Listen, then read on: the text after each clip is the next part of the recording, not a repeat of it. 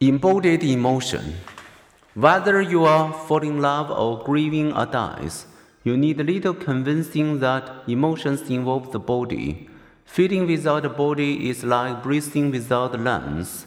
Some physical responses are easy to notice. Other emotional responses we experience without awareness.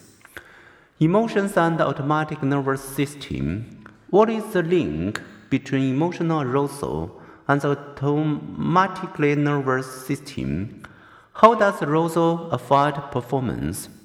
In a crisis, the sympathetic division of your autonomic nervous system mobilizes your body for action. It directs your adrenal glands to release the stress hormones epinephrine and norepinephrine to provide energy. Your liver pour extra sugar into your bloodstream to help burn the sugar.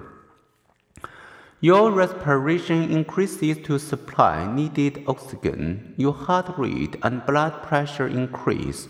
Your digestion slows, diverting blood from your internal organs to your muscles. With blood sugar driving into the blood muscles, running becomes easier your pupils dilate, letting in more light. To cool your stirred up body, you perspire. If wounded, your blood would clot more quickly. According to the Yerkes-Dodson law, arousal affects performance in different ways depending on the task, with moderate arousal leading to optimal performance.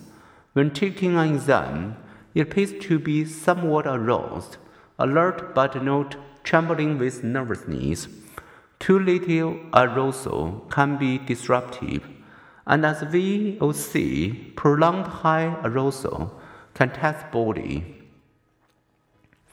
When the crisis passes, the parasympathetic division of your ANS gradually claims your body as stress hormones slowly leave your bloodstream after your next crisis, think of this.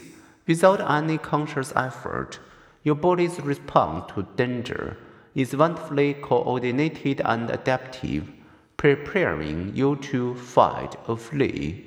So do the different emotions have distinct arousal fingerprints.